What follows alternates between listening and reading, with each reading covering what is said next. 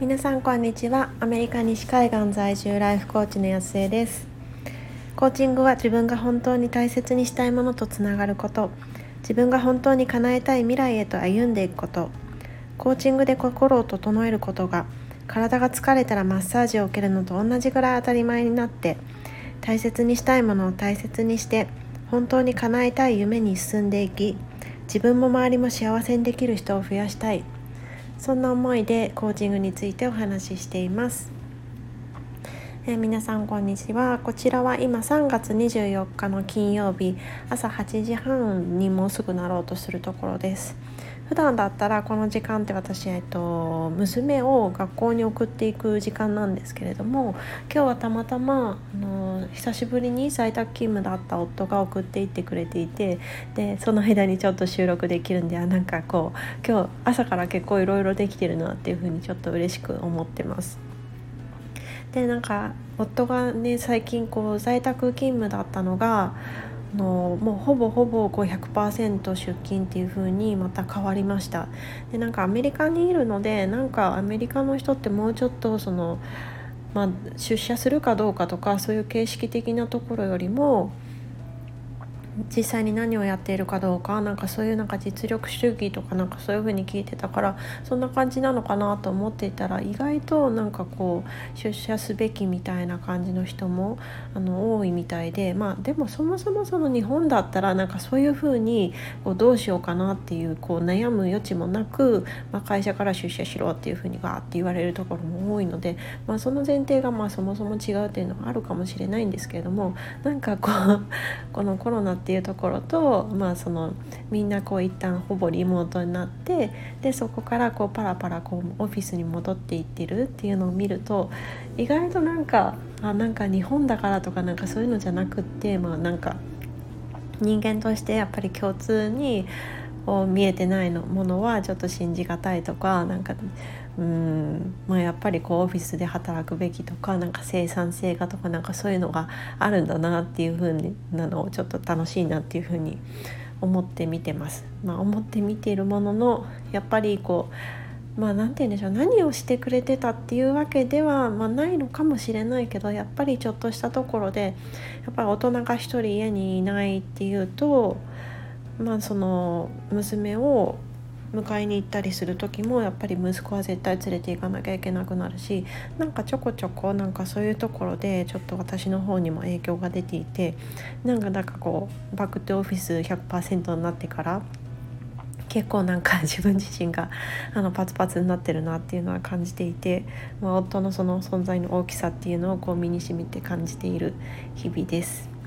ですいませんちょっと前置きが長くなっちゃったんですけれども今日はあの価値観のところについてちょっとお話ししてみようかなって思います特にその価値観って言ってもその自分をストップしてしまっているようなものがなんか価値観に結びついてないかっていうのでちょっとあの今日今朝気づきがあったのでそれについてお話ししてみようかなっていうふうに思います。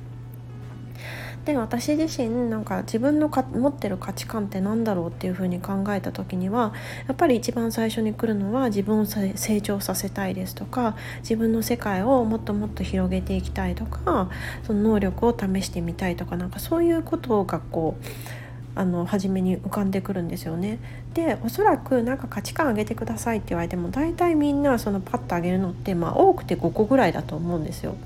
なのでこうそういうこうまあ言ったらなんでしょうけどこう本当に大切にしたいなっていうふうに思っていたりとかその表面的に現れているそんなような価値観を多分あのパッと価値観って言われると思い浮かぶと思うんですよね。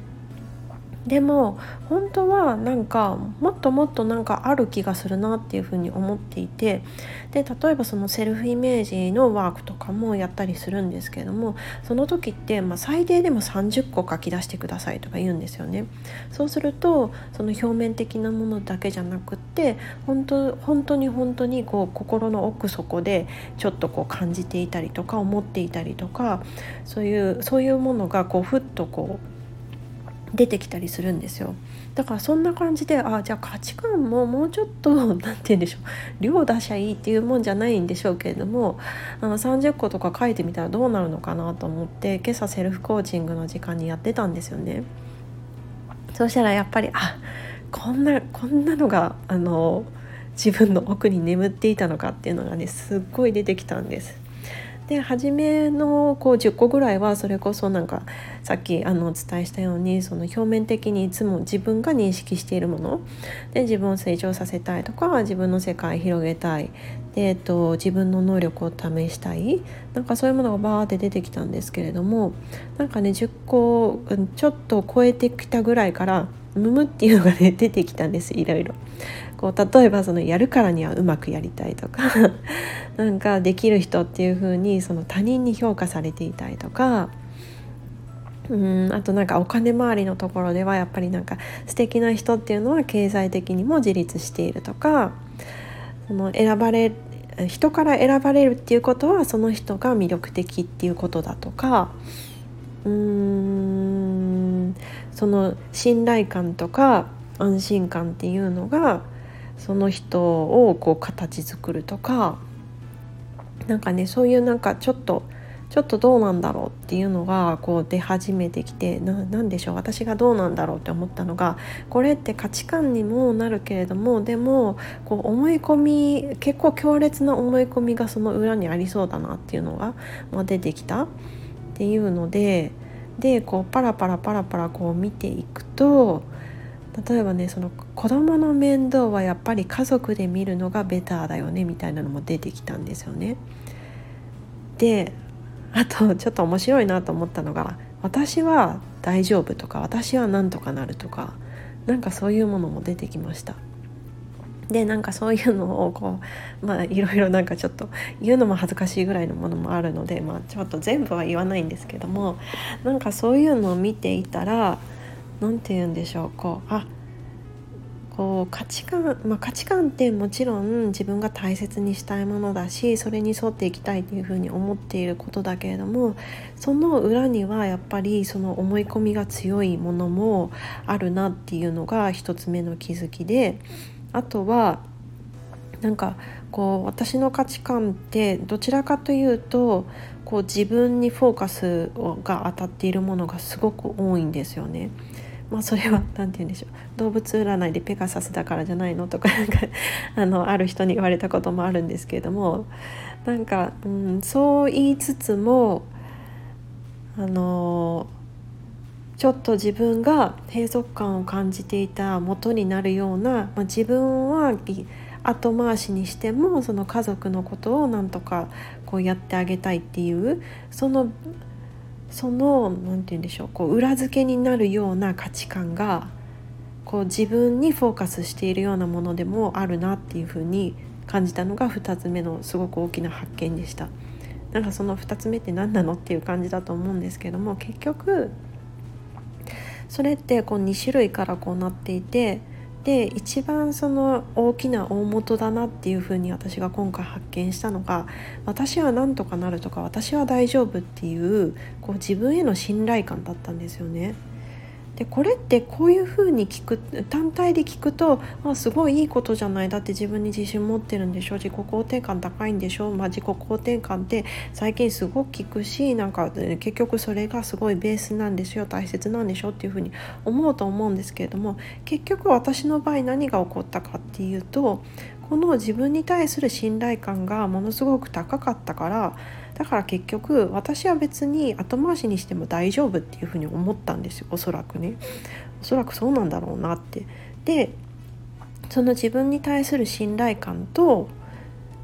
子供の面倒はやっぱり家族で見てあげたい。私自身その母が、まあ、ほぼ専業主婦で初めの方あのずっとこう母と一緒にいたんですよね。でそういう思い出が多分どこかであってであのまあもちろんねベビーシッターさんとか借りるのは普通だと思っているし私たち夫婦じ夫婦としても初めの方借りたりしてはいたんですけども、まあ、ちょっとそのコロナとかで、まあ、その辺りもやらなくなっていたっていう背景はあったあったけど、まあ、一応私たちの文化としてはあったのはあったんですよね。でもその中でもやっぱりどこかで自分で比べていてで子どもたちはやっぱり家族と一緒にいるのが一番幸せ、まあ、この年代だったらっていう意味なんですけれどもっていうのがやっぱりどっかであったんですよね。でこの2つの価値観が結びついてしまってだから私は大丈夫だから私は後回しにしても大丈夫だから今は子どもたちをこうメインにしてあげようみたいなねなんかそんな感じになっちゃったんじゃないのかなっていうのをこの価値観を見ていた時にこうはっと気づいたんですよね。でと別にその子どもたちだけじゃなくってそのやっぱり私の中でこう何て言うんでしょうこう夫に対してもその妻は別に夫をいつも支えるとは思ってはいなかったけれどもでもその夫との関係性の価値観のところでいればいつも夫の味方でいたいっていう価値観を持ってるんですよね。でそうするとやっぱりそこからやっぱ手伝ってあげたいっていう方に生きやすくってでこれがまたこう自分への信頼感と結びつくと別にそそれをやってあげても私は大丈夫っていうなんか、まあ、根拠のない自信まあそれ根拠のない自信でそのまま自分を信じ続けられたらよかったんでしょうけれども何かトリガーになってしまうとこの価値観が揺らいでしまう。でこう価値観が揺らいできてでその価値観を大事にできてないっていう方に行ってしまうともっともっとこう負のループに入っていくなんかそんな風になっていたんじゃないかなっていう風になんかねこうこう何て言うんでしょう。5つぐらいこう表面的な価値観だけさらっていくんじゃなくってこう深く深くあ他何かあったっけ？他何だったっけ？他何だったっけ？っていう風にこう深く深く探っていくことで見あの見つけたあこれも価値観としてあの思ってたよね。大事にしてるよね。っていうのが見つかることででその価値観と価値観のその客観的に見ることで関係性とかあこれとこれ結びついてこうなってるとかいうふうに見えるのでなんだろうこう、うん、面白いなって言ったらなんかそれまでなんですけども結局あのなんだろう価値観に沿って生きるのがまあ、幸せっていうふうに思うからどっちかというとその価値観っていい方自分を動かす方とかそれそれをこうきちんと大切に生きていきましょうみたいなことだけ語られるけれどもでも見方によってはその価値観があるからこそ自分がストップしてしまうそんなものもあるんだなっていうのをこう改めて自分のこう深掘りした価値観から教えられたっていう風なあの経験でした。で私結構あの毎朝毎朝そのセルフコーチングしたりですとか、まあ、自分もそのコーチングセッションさせていただく中であこういうあの気づきがあるなっていうふうにこう客観的に見るようにしているから、まあ、ある程度分かってるつもりだったんですけれどもやっぱり分かっていなかったしでもその分かっていなかったなりにやっぱりそれをこう30個上げてみてで客観的に見た時にやっぱり気づくこともあったんですけれども、まあ、なかなか慣れないとその30個羅列してみてももしかしたらそのつながりっていうのは薄くしか見えないかもしれないんですけれどもでもその自分の奥にどんな価値観を持っているのか表面的にあるものじゃなくってその奥深くに何があるのかっていうのをこう理解するっていう意味でもちょっと一回やってみるのはすごくおすすめだなっていうふうに思います。ま、なかなかこういうのっておすすめですっていうふうに言ってもいや本当にやる人ってもうほとんどいないっていうのは分かってるんですけどもでもだからこそやった人は気づきがあるし学びもすごく大きいしそこで生かしていけるんじゃないかなっていうふうに感じています。ということで今日はあの価値観の深掘りをして気づいたことで自分をストップさせているその仕組みっていうのが見えたっていうことについてお話ししてみました。